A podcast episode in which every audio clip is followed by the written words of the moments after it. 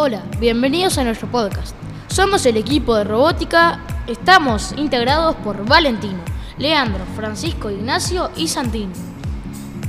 Podemos definir el significado de la robótica como una ciencia que reúne diferentes campos tecnológicos con el principal objetivo de diseñar máquinas robotizadas. El creador de la robótica fue Charles DeVol. Fue un inventor estadounidense creador del primer robot industrial. Un robot industrial es un manipulador multifuncional que se utiliza para mover piezas demasiado pesadas e insertarlas. El primer robot se llamaba Electro. Lo inventaron en Nueva York, Estados Unidos, en 1939. Pesaba 120 kilogramos, podía caminar y decir 700 palabras.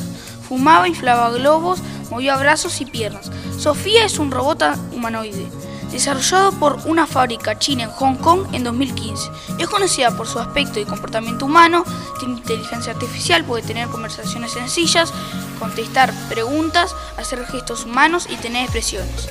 La revolución de la robótica va a detonar un importante avance científico y tecnológico en diferentes áreas de la mecánica, control, electrónica y computación.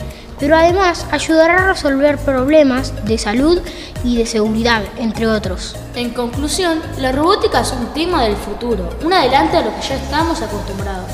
A todos nosotros nos gusta este tema y por eso lo elegimos. Muchas gracias por su atención y por su tiempo para escucharnos.